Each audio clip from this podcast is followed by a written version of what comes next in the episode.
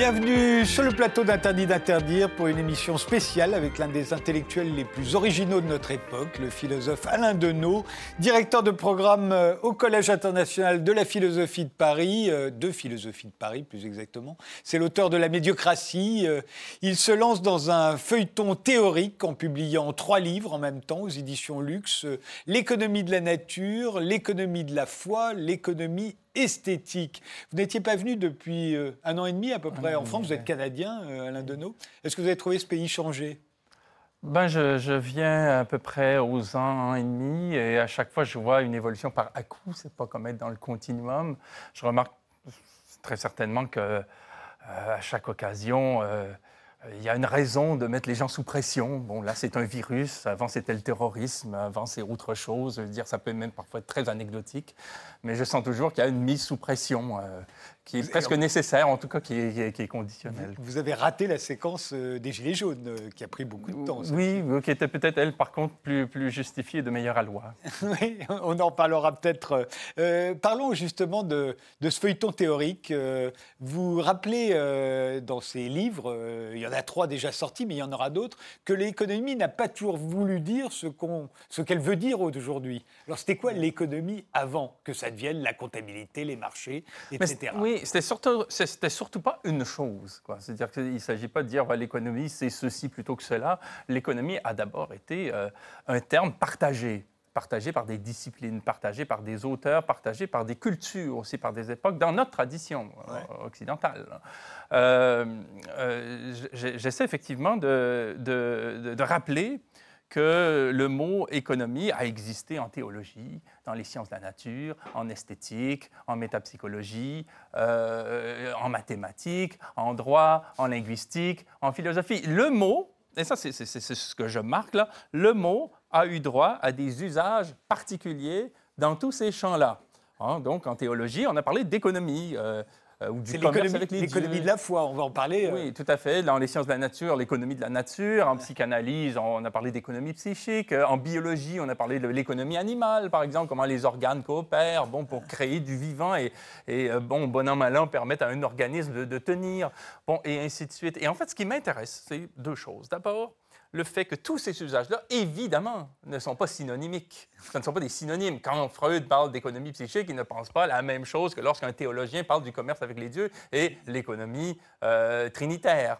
Euh, cependant, ces usages, me semble-t-il, ne peuvent pas être considérés comme des antonymes, c'est-à-dire comme de simples, bon, euh, de simples coïncidence. Quoi. Si on utilise le même mot, c'est qu'il y a bien quelque chose de transversal à tous ces usages. Il y a bien un sens commun que j'essaie de dégager. Et... ce que je propose comme définition qui est, amendable, hein, il ne s'agit pas de figer euh, une fois pour toutes le sens, je remarque qu'à chaque occurrence, économie renvoie à une connaissance des relations bonnes à une pensée des relations escomptées ou à la manifestation, dans le cas par exemple des sciences de la nature, de relations qui sont bonnes, peut-être dans un sens euh, spinoziste au fond, au sens où ce qui est bon est ce qui permet de durer et de durer Donc, harmonieuses en fait, des oh, relations ben harmonieuses. Alors ben, déjà, on, aborderait les choses d'un point de vue esthétique à ce moment-là. Et à quel moment est-ce que l'économie a été confisquée par les économistes?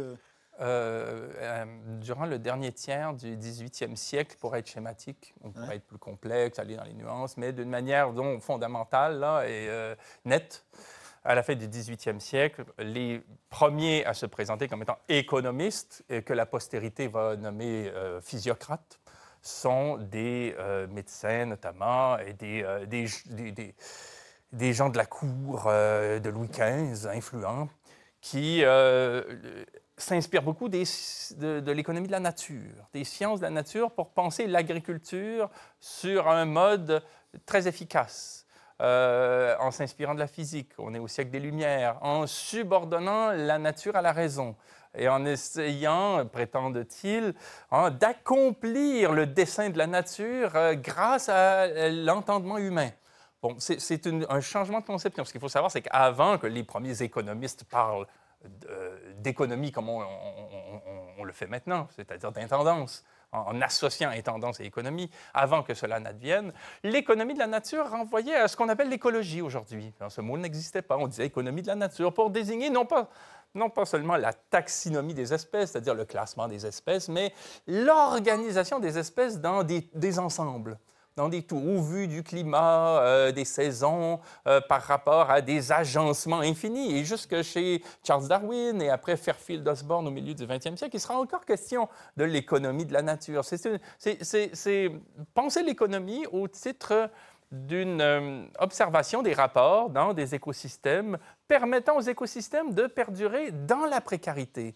Que quand il y a économie dans ce sens, hein, qui n'est pas celui des, des, économistes aujourd'hui, quand il y a économie, il y a nécessairement une pensée quant à des différents objets, d'agencement, de relations, de mise en rapport, en tant ne, que ces relations-là ne sont pas soumises à une systématicité. Il n'y a pas une, comme une sorte de système mécanique qui, une fois pour toutes, va faire en sorte que chaque euh, chaque cause produit les mêmes effets ou chaque rapport euh, dégage un même résultat. Il y a cette idée que, bon an, mal an, un régime de rapport perdure, bien que ce soit dans une sorte d'incertitude, dans, un, fait précaire.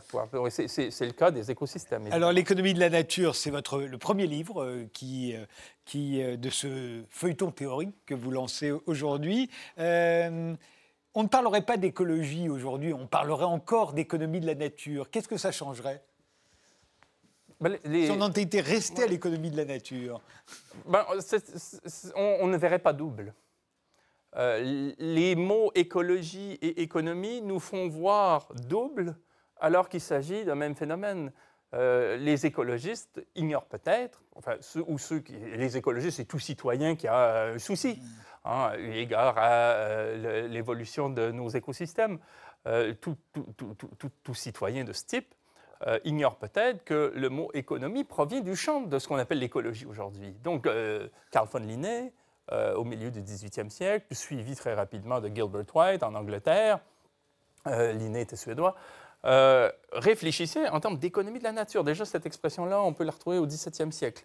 Et on, se demandait, par exemple, euh, comment il se faisait que cela tient, cette espèce de miracle qui veut que, bon, parce que les vaches ont chaud, elles vont dans le marais se rafraîchir, allant dans le marais se rafraîchir, bon, elles défèquent, elles défèquent, elles nourrissent des, des, microbes, des insectes qui eux-mêmes nourrissent les poissons. Mais tout ça est assez fragile. Bon, et Darwin va pousser à bout euh, le fait de cette précarité en disant, mais l'économie de la nature, c'est au fond euh, l'étude de relations des espèces dans, euh, sur fond d'incertitude. Vous donnez un très bon exemple, c'est quand on a réintroduit les loups dans le parc de Yellowstone aux États-unis. Il y a quelques décennies. Il y a quelques décennies, on réintroduit quelques loups. Première conséquence, il y a moins de cerfs. D'abord parce qu'il y en a quelques-uns qui se font bouffer par les loups. Et puis sinon, évidemment, ils se retirent, ils vont un peu plus loin pour laisser les loups euh, aux loups, la vallée, les bords de la rivière. Et ça va tout changer. Oui, les bais vont se remettre à pousser, ça va tirer les parce qu'il y a, plus de il y a les oiseaux. Oui, exactement. Parce qu'en fait, il faut voir les, que les, arbres, les arbres deviennent beaucoup plus hauts. Ce qui nous permet d'ailleurs de remettre peut-être un petit peu euh, les points sur les i en ce qui concerne Charles Darwin, parce que Darwin a eu euh, de très mauvais lecteurs, comme on le sait. Euh, des eugénistes, bon, des, des, ultralibéraux qui ont vu chez lui une sorte de caution à une théorie de la hiérarchie universelle des, races et, euh, euh, de la loi du plus fort aussi. Ouais, voilà, exactement. Alors que ce qui est, ce qui est intéressant chez Darwin, c'est qu'il montre qu'une espèce, euh, que toute hiérarchie est occurrente, a trait à des ensembles qui sont mouvants, qui sont changeants, qui sont précaires. Et il suffit qu'une espèce devienne un peu trop forte pour qu'elle nuise à elle-même. Mmh. Dans, dans, ce, cas-là, les cerfs étaient tellement en surnombre, étaient tellement puissants qu'ils se nuisaient.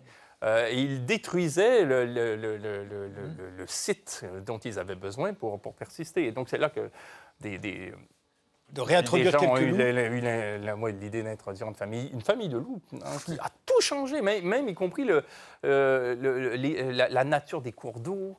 Euh, oui, parce qu'il y a des castors qui sont revenus, ils ont fait des barrages, ils n'avaient plus peur des cerfs, donc ils sont revenus. Et c'est cela l'économie. Et mon travail, au-delà d'un travail d'érudition, consiste à rappeler que le mot économie, en tant qu'on peut en dégager un concept général à partir de différents usages dans les sciences de la nature, en esthétique, en théologie, en linguistique, ainsi de suite, permet de faire subir une halte critique à l'usage occurrent du mot économie, parce qu'il ne peut pas y avoir d'économie si le résultat n'est pas bon.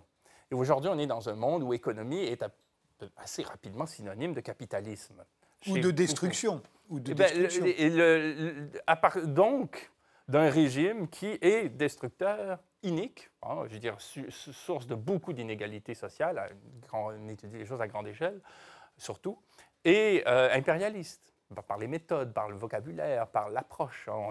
Si on était dans un pays du Sud, on le, on le verrait tout de suite, donc, qu'il y a quelque chose d'étranger qui vient s'imposer comme un mode. Comme Pourquoi les pays du Sud, euh, les pays de l'hémisphère Sud euh, Euh, Oui, c'est ce que je veux dire. sont, plus euh, vigilants ou Ben, quand plus- on a eu la Banque mondiale, le Fonds monétaire international au visage pendant quelques décennies, ben, précédé de puissance coloniale, précédé, bon, on a eu une série de donneurs de leçons qui nous ont expliqué comment on gère une économie, justement, euh, face à des gens qui, pourtant, savent très bien penser les relations et auraient pu le faire de manière beaucoup plus, euh, peut-être fine, en tout cas spécifique, euh, si on les avait laissés en paix. Mais euh, aujourd'hui, c'est que pour ce que vous dites, c'est que pour soutenir notre mode de vie, on est obligé d'hypothéquer quasiment notre habitat naturel. Ça, c'est contraire à l'économie au sens ancien du terme. Euh, oui, en fait, moi, ce qui- je, je reviendrai quand même seulement à la, la- la- la- la double appellation économie-écologie. Mhm. Si le problème avec l'existence de ces deux mots-là, ayant oublié que le mot économie renvoie d'abord à l'économie de la nature, c'est qu'il ne peut pas y avoir d'économie si elle n'est pas écologique, comme on le dit aujourd'hui. Ça ne se peut pas. Donc l'idée qu'il faut réconcilier les deux termes est, euh, une fausse question. C'est-à-dire que s'il n'y a pas écologie, il n'y a pas d'économie. Et l'usage d'économie, du mot économie tel qu'il est fait aujourd'hui par des, euh, des experts patentés qui se prétendent économistes, bon, encore, depuis deux siècles, euh, consiste en un usage orwellien du mot économie. C'est-à-dire qu'on présente comme étant économique euh, des opérations qui nuisent à des euh, habitats naturels, à, à- à- à des, à des- à des richesses, à des ressources euh, qui... Le problème de l'économie, quand on vous lit, c'est. Le problème de l'économie, quand on vous lit, mais l'économie dans son acception actuelle, c'est qu'elle n'économise rien. C'est, j'avais déjà dit qu'elle fait l'économie de la haine, hein, Mhm. c'est-à-dire qu'elle haït sans qu'il n'y paraisse. C'est-à-dire que par les colonnes comptables, par les formes extérieures, par des théories, par euh, les cours de la bourse, par toutes sortes de méthodes, on, met on décale considérablement le donneur d'ordre qui est dans son jet privé, qui est euh, à l'étage euh, supérieur d'une tour à bureau, qui est dans un gala, qui est loin et haut et myope, du coup. Hein, on, on le distance des effets sur le terrain. Qu'est-ce qu'il en coûte hein, pour une population, pour un écosystème, hein, pour que la valeur d'une action augmente à la bourse? Hein, on fait l'économie d'une forme de haine qui est en jeu, parce que très souvent, on subordonne les populations, on les humilie. Euh, et même dans le- les, les États euh, occidentaux qui euh, peuvent prétendre à une certaine richesse, on rend les gens fous. On en avait parlé à l'époque de la médiocratie. C'est les psychotropes, c'est la- l'alcool, c'est la télé, c'est tout, ce qu'on. Peut-être pas ici qu'il faut que je fasse cette critique-ci, mais c'est- tout ce dont on se gave. hein, sans parler des burn-out, des dépressions, parce qu'on est dans un système qui, est pétri de haine, de mépris, d'indifférence. Parce que tout ce qui compte, c'est les colonnes comptables et on est soumis aux colonnes comptables. Donc on fait l'économie, au fond, de, de- la pensée. On fait l'économie de la sensibilité. On fait l'économie de tout ce qui nous permettrait de voir que ce régime nous fait souffrir, y, compris ceux qui en profitent à un titre ou à un autre, jusqu'à ceux qui euh, le subissent de plein fouet, euh, étant donné ces, ces pratiques, euh, ces modes d'exploitation. Alain Deneau, euh, est-ce qu'on aurait pu se développer autrement? J'entends par se développer, euh, gagner en confort et augmenter notre démographie, euh, les êtres humains. euh, il a fallu pour cela, effectivement. alors, est-ce qu'on a obéi à l'économie de la nature à ce moment-là pour parvenir là? Ou est-ce qu'on a obéi à, à cette image-là qui n'a rien à voir avec l'économie de la nature, celle qui vient d'apparaître derrière vous et moi? C'est le salon de l'agriculture. C'est le contraire de l'économie de la nature, on a l'impression, quand on vous lit. Ben, C'est un rationnement à, courte vue.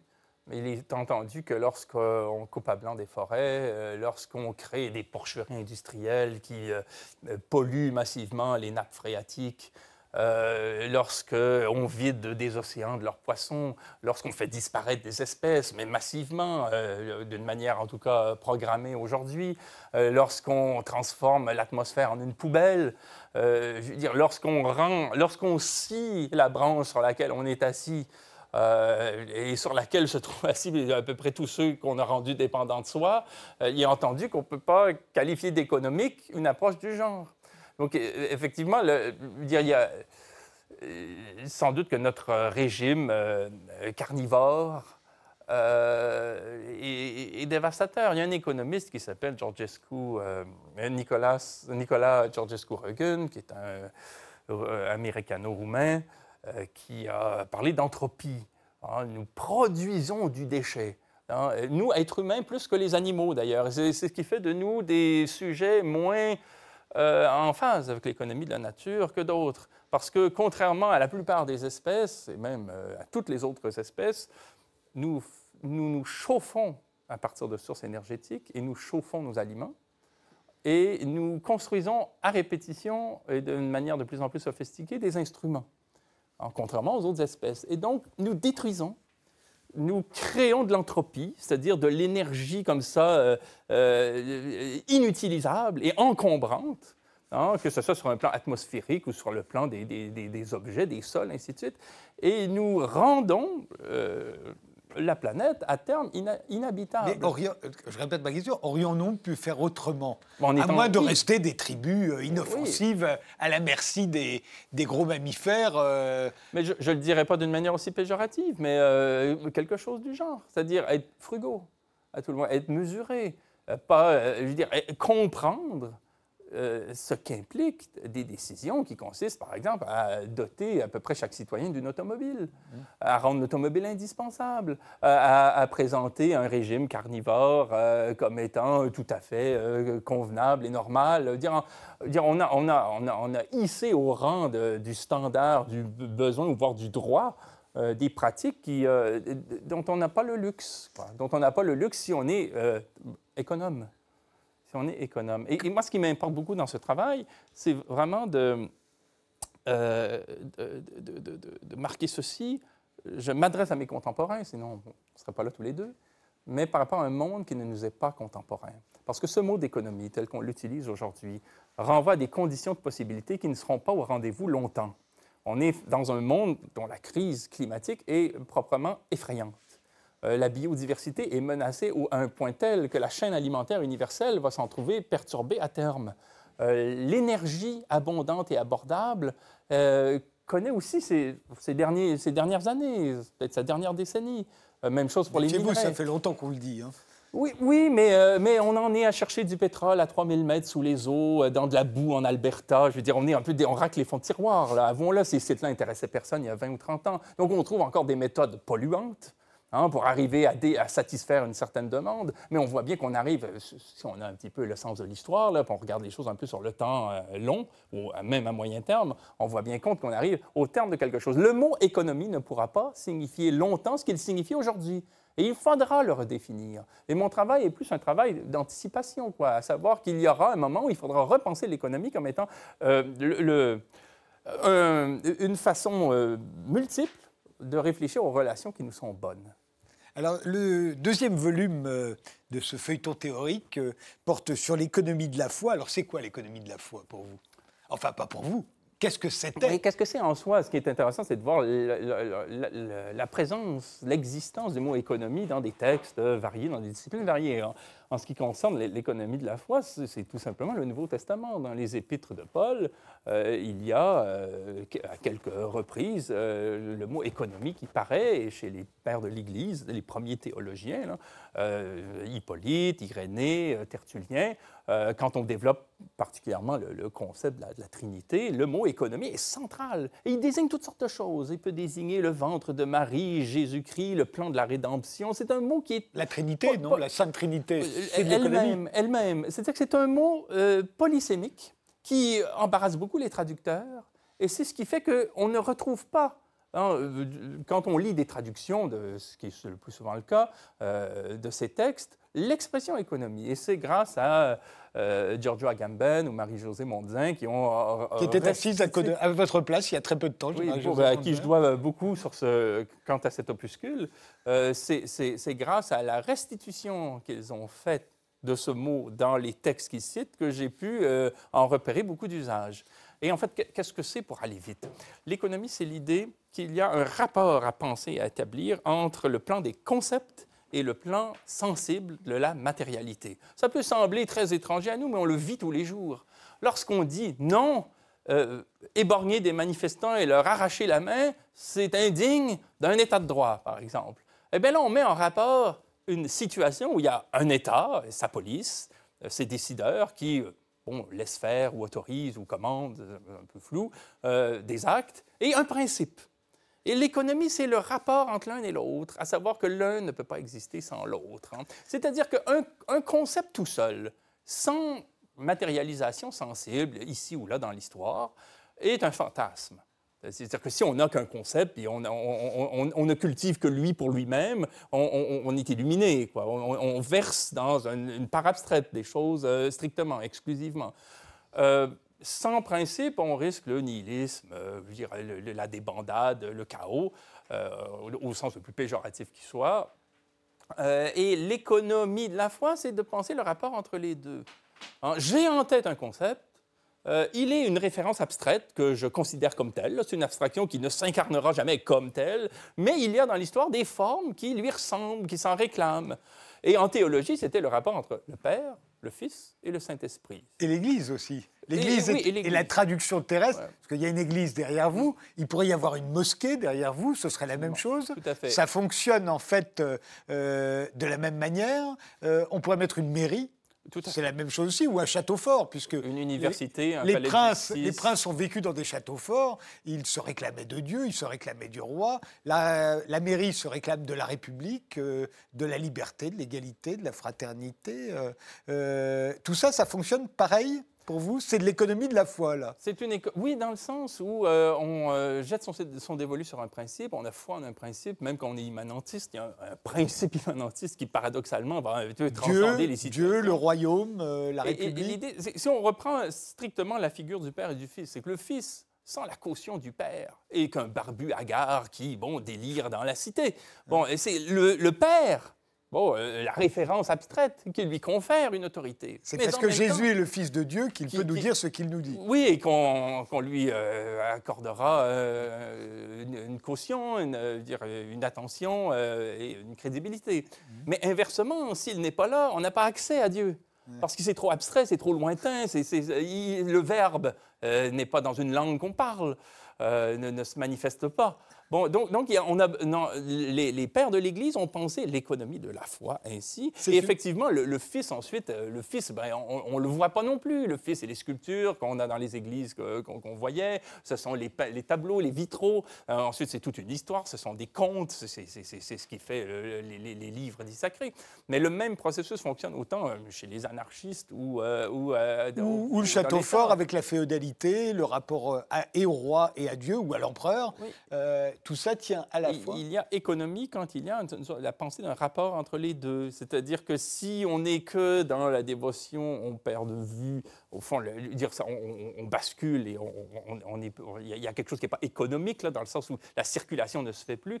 Et, euh, et, de même, les, les, les formes occurrentes qui, euh, qui euh, meublent notre vie sociale se réclament de principes et ce qui est intéressant, c'est de voir chez les théologiens eux-mêmes comment le mot économie a eu son évolution et a fini par euh, moment par désigner aussi, et c'est sa part sombre, je ne suis pas ici non plus pour plaider pour l'économie comme si c'était une cause avec un C majuscule, mais a eu sa part sombre parce que par économie, on s'est mis à mentir. Et économie voulait aussi dire ça dans l'économie de la foi. Il y a des choses dans la Bible qui sont euh, absolument euh, étrangères ou contraires à ce que préconiseront euh, ou postuleront les dix commandements. Bon, donc, donc quoi faites-vous allusion? Bon, des scènes d'inceste, des scènes de colère divine, ah et ainsi de suite. Donc, il faudra les justifier. On va les justifier par économie. C'est-à-dire qu'on va mentir, on va rafistoler, on va tricher avec la vérité, mais au profit d'un principe supérieur à ces anomalies ou ces. Ben, on, fait, on fait, continue de faire ça aujourd'hui tous les jours. Tout à fait. On agit beaucoup par économie. bon, de, ce point de vue-là, mais c'est un problème parce que quand, quand on, a, on, se présente comme le prêtre, le chef de l'État, l'élu, l'élu dans tous les sens, hein, le, le, le désigné, bon, on se réclame en vertu de quelque chose qui est présenté comme venant avant je, je, ne suis pas là pour manifester un pouvoir qui serait le mien. Je fais simplement traduire une force, une autorité qui m'est plus grande, qui m'excède, quoi, et qui nous excède. Et j'en suis simplement le traducteur. Mais quand on dit ça, on instaure la chose. On se présente comme recevant son autorité en même temps qu'on la fonde. Et ça suppose énormément de responsabilités. Et quand on n'est pas économique dans un sens souhaitable, on abuse de ce pouvoir-là. On dit au nom, au nom de ce dont je m'autorise, Hein, euh, je, peux commettre, en fait, beaucoup de forfaits. Et, la, pensée économique, elle n'est pas du tout là euh, sainte, hein, c'est pas de le dire. Ce n'est pas réglé. Hein, ce n'est pas une chose qui, une fois pour toutes, ce n'est pas quelque chose que je célèbre. Mais il reste que dans l'histoire, on a, beaucoup ferraillé avec ça, parce que c'est un problème, l'économie de la foi dans ce sens-là. Et j'apprécie beaucoup les, les écrits là-dessus d'un penseur euh, de l'école de Francfort, qui est Erich Fromm, qui euh, en vient à dire, alors il est marxiste, lui, bon, on est dans toute autre chose, mais il réfléchit à la foi. Il dit la foi, c'est vraiment la, foi désigne cette façon qu'on a de se donner des principes qui ne euh, sont pas trop éthérés et qui ne sont pas trop éloignés c'est un principe qui n'est pas nécessairement euh, à, l'œuvre. Hein. Ça peut être un principe qui euh, renvoie à quelque chose à faire, comme la révolution, mais un principe qui renvoie à une pratique faisable et souhaitable. Donc, quand on a la foi, dans le sens des riches frommes, tout de suite, on est à l'œuvre. Cette foi-là doit nous amener à agir en fonction de ce en quoi on croit. Euh, par rapport à la crise climatique, par exemple, euh, une foi qui serait de mauvaise aloi serait de dire bah, Dieu va tout régler. si on est dans la transcendance, ah, Dieu va tout régler. Si on est dans l'immanence, les scientifiques vont tout régler. Et là, on reste passif parce qu'on a une sorte de foi paresseuse. Et lui, il militait pour une foi, active, c'est-à-dire croire en des principes, quels qu'ils soient, là, je ne suis pas en train de les, dicter, hein, euh, qui, qui, dont le, le signe de leur pertinence est qu'ils nous font agir. On s'interrompt, on fait une pause et on reprend euh, tout de suite après avec Alain Deneau.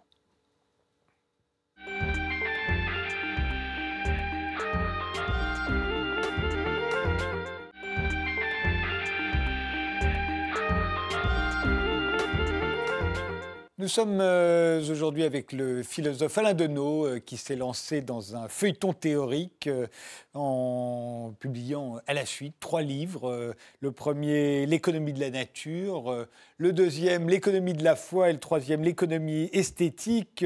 Nous étions en train de parler de l'économie de la foi, c'est notre matrice institutionnelle, expliquez-vous Alain Deneau dans ce livre, d'abord religieuse, puis politique. Au fond, c'est tout ce qui relève d'un principe supérieur. Et aujourd'hui encore, euh, dites-vous, il ne saurait y avoir d'administration sans en référer à un principe supérieur lié à un fait de croyance, euh, que ce soit l'idée que l'on se fait de la République, là c'est typique, on a une croyance dans la République, mais on pourrait dire quand on regarde à Paris euh, le ministère des Finances, Bercy comme on l'appelle, avec cette forme très particulière, hein, qui, rappelle euh, l'époque où on passait sous un Porsche comme ça et que l'on était obligé de, payer la, gabelle. Euh, là, là, il y a une croyance supérieure. Pour accepter de payer nos impôts chaque mois, que ce soit vous, Canadiens, ou nous, Français, il faut qu'il y ait une croyance. Effectivement, il y a un principe qui est, à l'œuvre, c'est euh, et ce principe n'est pas nécessairement incarné dans l'architecture, c'est évidemment une façon euh, commode de, de, l'imager, mais c'est peut, être un principe abstrait, tout simplement une idée, une idée qu'on cultive. Mais cette idée, elle ne sera cultivée que si des formes l'incarnent euh, et nous renvoient à l'idée, parfois par, par négation, par opposition. On va se dire, ah, ce n'est pas juste. Ah, ne serait-ce que cette phrase très courante, ce n'est pas juste, qu'est-ce que ça veut dire Ça veut dire, voilà, je me réfère à un concept de, la justice ou une idée de la justice comme je me fais, et je, mesure euh, à l'onde de cette définition que je me donne Hein, ce qu'il en est d'un cas. Mais pardon, parce que vous parlez de justice, je voudrais qu'on voit le nouveau palais de justice à Paris, euh, qui est une... Autant le Bercy, on l'a vu, nous rappelle quelque chose, le passage sous l'octroi, autant le nouveau palais de justice, il n'y a plus aucune référence à l'idée, à ce principe supérieur que nous nous faisons de la justice. L'idée de la balance, l'idée de l'égalité, de... Euh, tout ça a disparu dans cette, dans cette architecture euh, qui, au fond, c'est un palais de justice, ça pourrait être n'importe quoi d'autre il y a quand même une verticalité. Euh, quand on, je vois la photo en contre-plongée, là, je, me sens jugé. d'une certaine façon. Je pense que quelque chose comme ça est à l'œuvre.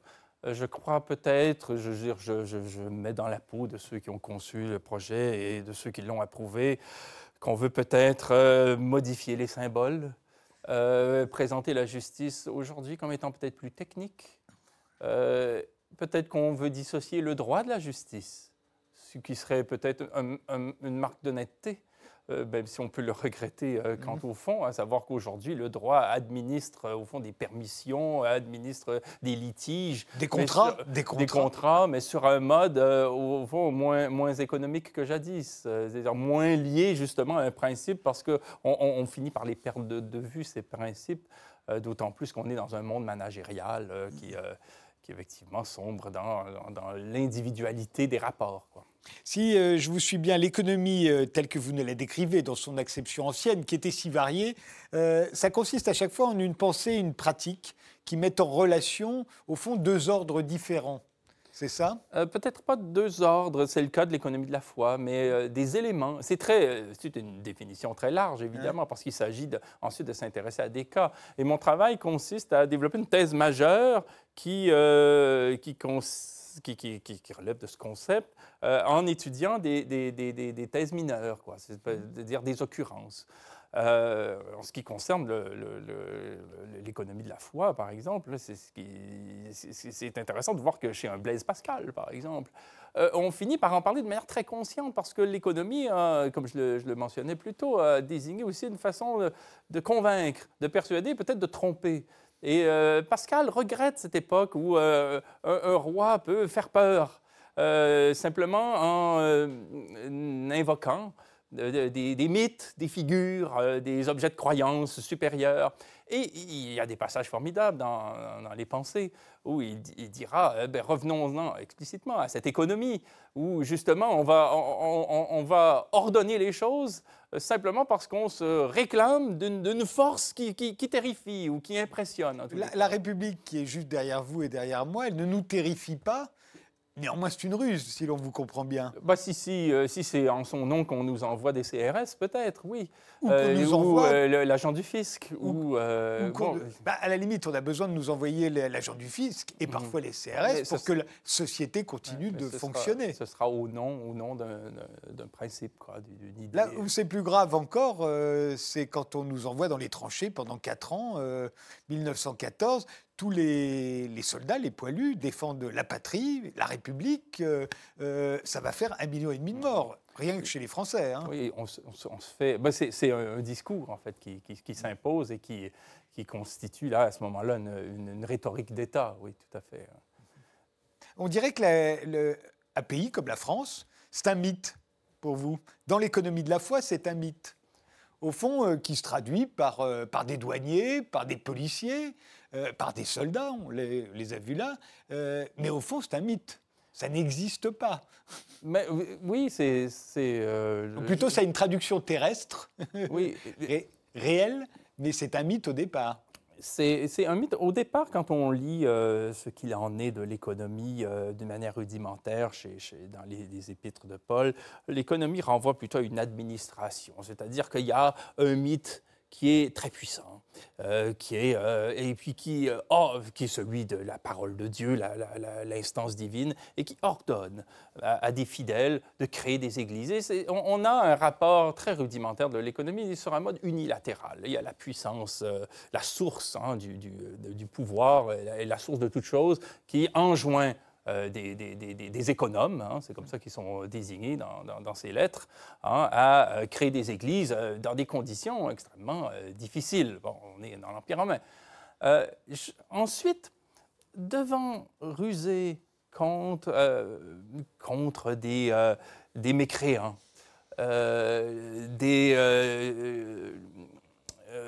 des, profanes, bon, on doit trouver des tactiques, des procédés pour euh, rendre le discours référentiel, en l'occurrence Dieu, euh, le Dieu des chrétiens, mais on pourrait euh, décliner les choses autrement, d'une manière parlante. Et donc, la figure du Fils devient de plus en plus importante parce qu'elle est, en quelque sorte, elle, est, elle, est, elle, est, visible, elle est audible. elle incarne quelque chose de manière beaucoup plus nette. On dit, bon, vous comprenez peut-être pas Dieu, parce qu'effectivement, c'est loin, c'est abstrait, vous vous demandez vraiment qui on est pour nous réclamer de cette chose, mais il y a un Fils Bon, et il y a des églises, et il y a des contes, et il y a des histoires, et il y a des couleurs, et il y a des rituels. Et c'est par ces, formes-là qu'on va donner de la consistance au principe.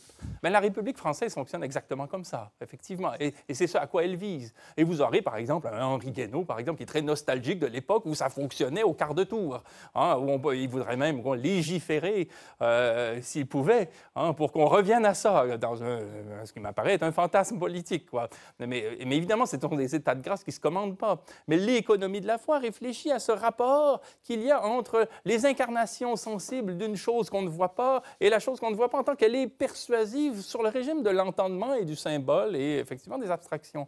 Et, donc, moi, je ne me suis pas intéressé au-delà de ce que je cerne à, cette question, sinon, et là je reviens à ma thèse majeure, pour rappeler que le mot économie a existé de diverses façons, euh, et pas seulement de la façon dont, qui, nous, qui, nous, intéresse aujourd'hui, et aussi pour montrer une deuxième chose, c'est que les sciences économiques, et là je mets de côté des gens plus critiques qui s'agissent à la marge et qui sont euh, des amis, mais euh, politiquement, mais je pense à toute une série d'idéologues qui me semblent majoritaires dans, dans, ce domaine et qui, bon, euh, déguisent au fond des discours d'intérêt en sciences. Mhm. Hein, et qui, euh, ce qui m'a intéressé chez, eux en particulier, c'est de voir que toutes ces économies régionales, hein, esthétiques, psychiques, euh, biologiques, écologiques, ainsi de suite, se trouvent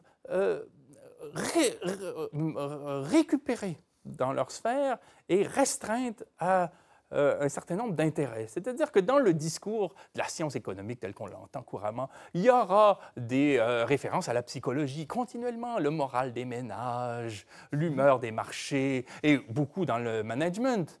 Euh, la psychologie au travail, trouver ça sympa d'aller travailler, avoir un chief happiness officer qui va s'assurer qu'on soit joyeux hein, pendant qu'on performe. Bon, il y, aura toute cette économie psychique à l'œuvre, mais sur un mode instrumental, pas sur un mode souverain. Hein, comme l'économie s'est pensée autrement. il y aura la même chose par rapport, évidemment, aux écosystèmes. J'ai parlé de l'agriculture tout à l'heure, de la façon dont on a ramené l'agriculture dans le champ de la performativité, quoi, alors qu'elle renvoyait à, une, sorte de spectacle saisissant pour, pour ceux qui l'étudiaient au, départ, et par rapport à la théologie. C'est-à-dire que là, on, usera des procédés euh, théologiques pour euh, rendre enviables des marques, euh, des produits, peut-être aussi des figures. Et ce sera exactement la, même chose. Moi, j'ai été stupéfait de voir euh, il y a quelques années un livre qui s'intitulait Corporate Religion. J'étais sûr que c'est un ouvrage critique qui consistait à dire au deuxième degré, voilà, les entreprises se comportent comme des religions, c'est des nouvelles églises ou nos nouvelles mosquées, et ce sont euh, elles aujourd'hui qui euh, bon, régissent le commun, pensent le lien, ainsi de suite. Non, c'était au premier degré.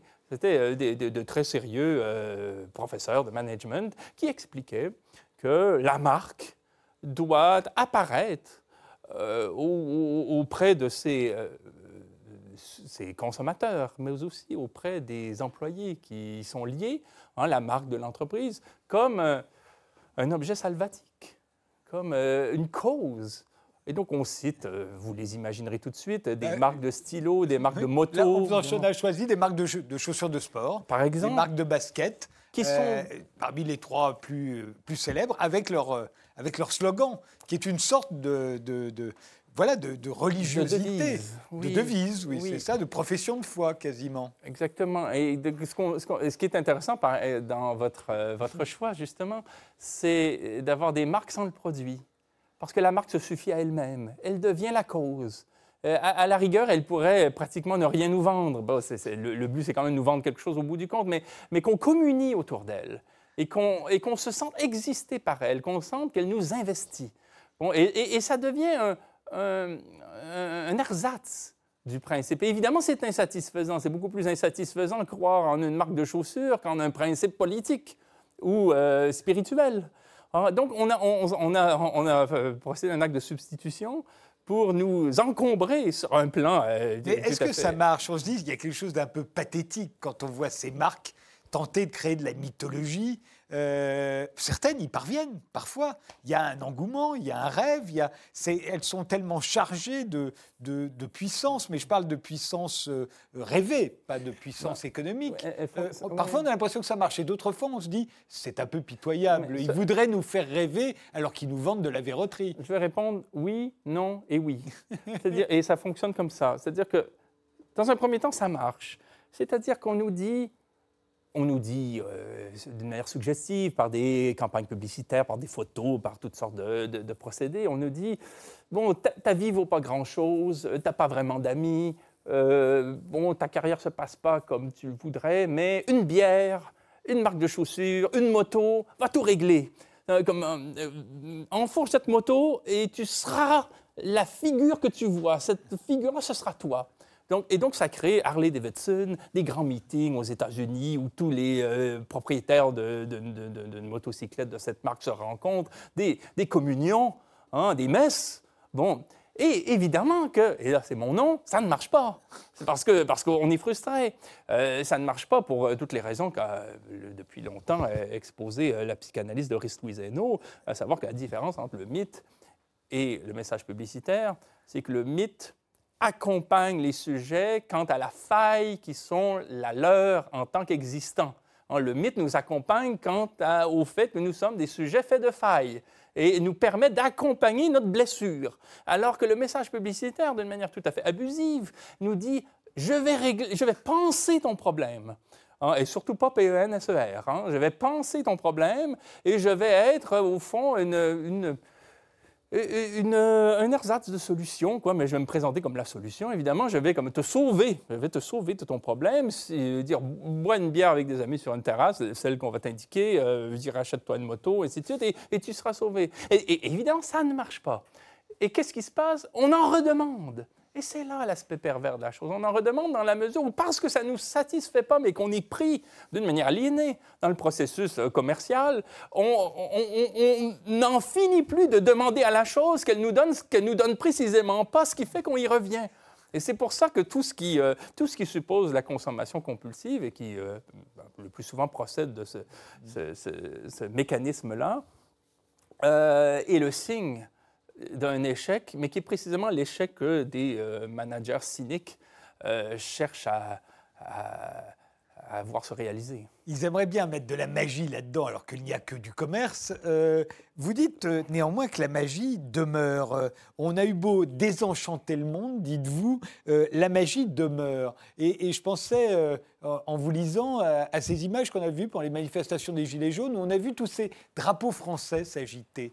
Là, c'est de la magie, là, quand on agite le drapeau français. C'est parce que ça nous fait penser à la Révolution, parce que ça fait penser à la patrie. Il y a quelque chose. Euh, dire, non, on est des Français comme les autres, ne nous oubliez pas. Enfin, on peut y mettre tout ce qu'on veut, mais surtout et avant tout de la magie, non? Oui, mais oui, ben, oui, si on veut, c'est pas un mot que j'utilise. Euh, dans, dans, ah, la phrase que je ah, cite. Ah, d'accord, très bien. Mais, bon, je l'utilise, mais je j'y insiste pas, j'en fais pas une notion opérationnelle. Euh, je, je, regarderai surtout pas la chose de haut, en tous les cas, ou euh, d'une manière péjorative ou moqueuse. Euh, oui, bien évidemment, nous ne sommes pas des chiens. Nous sommes des êtres de symboles, et, ces symboles-là doivent à tout prix nous, ils procèdent de manière économique, être en quelque sorte en phase avec une action dont on se sent partie prenante. Le problème d'un symbole qui serait euh, dire, monumental et euh, dogmatique et euh, dire, écrasant, c'est qu'il nous soumettrait sur le mode de la stricte obéissance, comme j'en parlais dans sa forme primitive avec Paul, où là, on a simplement une voix qui nous dit écrase-toi, souffre, crée les églises, fais-toi étriper par les Romains, puis voilà, c'est ton lot, et sinon, aie peur de moi. Bon, et, à partir du 3 4e siècle de notre ère, de manière plus subtile, on a des qui comprennent qu'il doit y avoir un va-et-vient, que l'économie de la foi et du principe suppose que euh, tandis que on, se réclame d'un principe et qu'on travaille à l'incarner collectivement dans des formes, cette façon de l'incarner, cette façon de lui donner corps, cette façon de lui donner des couleurs, est une façon d'écrire ce concept et doit être participative. C'est-à-dire qu'en même temps qu'on se réclame de lui, on le compose. Et c'est là où il y a une circulation, il y a de l'événement, il y a de l'évolution. Et, et qu'on peut parler d'économie, donc. Oui, exactement, parce qu'il y a du temps. Et il y a ici, ici, à l'économie, il y a du temps et il y a aussi de. Une, c'est un mot dont on abuse, mais on pourrait, là, pour, par commodité, parler aussi de liberté, une forme de liberté en jeu. Je réponds d'un principe parce que je suis né dans une société qui s'est développé bien avant moi, là, à moins d'être un libéral fou. Hein, on sait qu'on dépend de la culture, on dépend de l'histoire. Bon, vous n'avez pas besoin de rappeler ça. Donc, on est dans un monde qui se constitue, on se réclame de choses qui existent à titre de référent dans notre culture, mais en même temps qu'on s'en réclame, on participe à le réitérer. Et dans cette réitération-là, il y a un jeu économique qui, s'installe et qui ne doit pas, euh, il n'est pas souhaitable qu'il relève de la, stricte soumission. Quoi. Alors, il y a le et, du strict abus. Quoi. Troisième euh, parution de ce feuilleton théorique, Alain Deneau, l'économie esthétique, euh, euh, qui est devenue, dites-vous, une composante essentielle de notre régime. Alors, qu'est-ce que vous entendez par l'économie esthétique?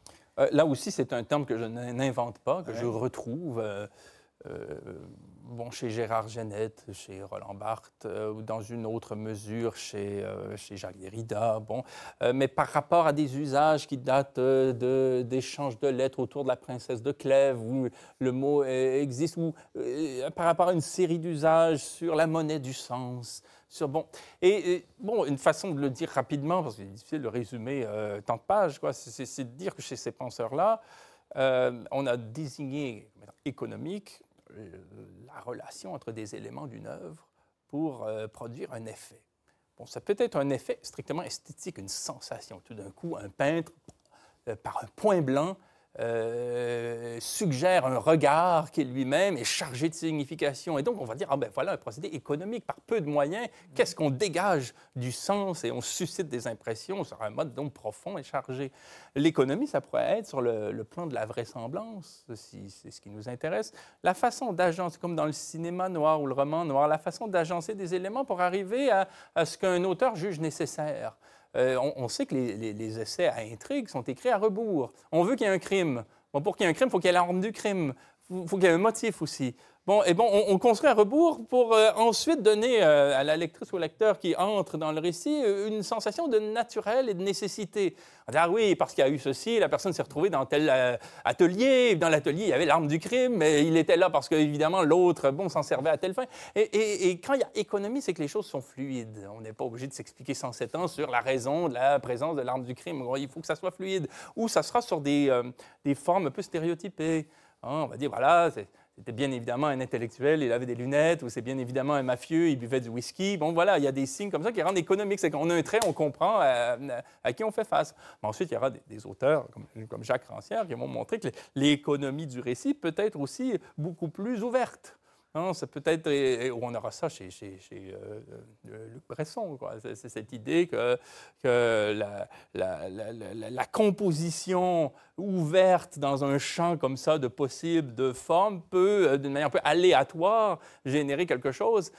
donc, sur un mode comme ça plus distendu, sans qu'on puisse tout se permettre. Il faut quand même encore que la chose ait une certaine tenue. Ah, donc, c'est aussi l'économie du récit. Et évidemment, toutes ces formes-là ont été très, très utiles au, marketing, au management, parce qu'on les a récupérées pour rendre euh, grands, enviables, impressionnants euh, des acteurs qu'on présentait comme géniaux ou rationnels ou méritants, alors qu'il s'agit de procédés esthétiques qui euh, contribuent à nous les présenter tels. Mais aujourd'hui, on pourrait dire qu'il n'y a peut-être plus d'économie esthétique au sens où tout est permis, justement. Tout est permis non, vous n'avez pas je regarde la télévision, j'ai pas l'impression que je parle, je parle dans les arts. je parle que les conventions, les règles, les parfois draconiennes qu'on imposait autrefois, pour que ce soit de l'art, pour que ce soit du théâtre, pour que ce soit de la peinture, tout ça n'existe plus. Euh, euh, ce qui est intéressant, c'est qu'on en est conscient. Et on se joue, c'est un peu comme les joueurs d'échecs qui connaissent les entrées, qui connaissent les possibles, c'est qu'on se, on se, joue maintenant des, formes économiques de l'art. Euh, on n'est plus soumis euh, au fonctionnement, là, euh, comme, comme si on était euh, soumis à l'hypnose. Et il y a, André Gide, par exemple, qui s'est intéressé à cela dans Les, Faux Monnayeurs, justement. Mhm. Les Faux Monnayeurs, c'est une œuvre qui nous montre comment je dirais, un, romancier veut écrire un roman sans personnage parce que euh, il, constitue, il, estime que le, signe est en crise, qu'il n'y a aucune forme qui va vont rendre justice à la représentation du réel. Donc, comme il y a une conscience des formes, on se met à parler de c'est à ce moment-là qu'on se met à parler de son économie, ou c'est à ce moment-là qu'on en parle avec beaucoup de métaphores. Euh, monétaire. La monnaie du sens, la monnaie qui circule, la fausse monnaie, euh, la fausse monnaie qui passe pour la bonne. Et ça, il y a toute une série, Anatole France, il y a toute une série de romans hein, dans, notre histoire qui, euh, dans la modernité, renvoient à cette idée d'une monnaie du sens qui est défaillante, qui est une fausse monnaie, bon, qui, permet de tricher. Et, et, le roman s'intéresse beaucoup aux formes symboliques aussi, qui permettent d'abuser des consciences. Et à partir du moment où on en est conscient, on en joue consciemment, mais on n'est pas affranchi de ces formes-là. On n'est pas, on n'est pas passer une étape ultérieure. On, fait simplement manier ces formes-là de manière plus consciente qu'auparavant. Euh, c'est la même chose dans la politique. On est conscient qu'il y a un jeu de rôle dans la politique, une théâtralisation, une communication, qu'il y a des éléments de langage. Maintenant, on possède toutes ces, ces règles-là. Et pourtant, on marche quand même un peu, au moins au moment des élections, non? On en joue, vous avez des. C'est un, un, autre, un, autre, champ d'application, mais on, on, en joue, mais vous voyez les, les commentateurs politiques, ils, ils aiment bien montrer aux spectateurs qu'on peut être malin. Et c'est tellement triste d'ailleurs que le commentaire politique n'est plus que de cet ordre-là. Vous voyez, il a fait un clin d'œil parce qu'il voulait séduire l'électorat féminin.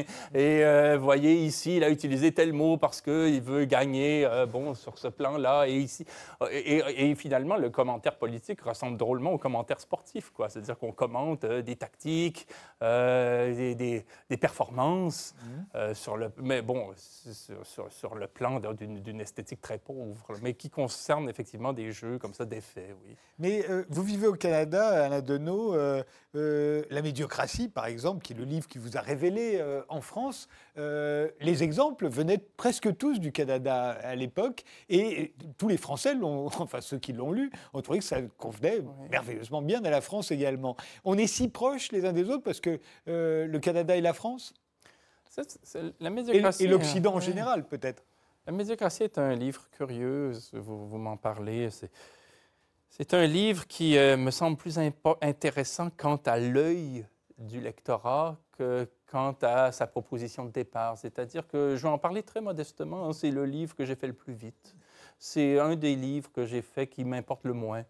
Euh, mais cependant, je pense qu'il mettait le doigt sur un problème. Et ce qui m'a intéressé par rapport à ce livre-là, c'est la réaction. C'est-à-dire que euh, ici, euh, en Espagne, en Italie, dans le monde arabe, beaucoup de gens, en quelque sorte, ont vu en cette expression, la médiocratie que j'ai redéfinie, le, le, signe de quelque chose qu'on n'arrivait pas à nommer.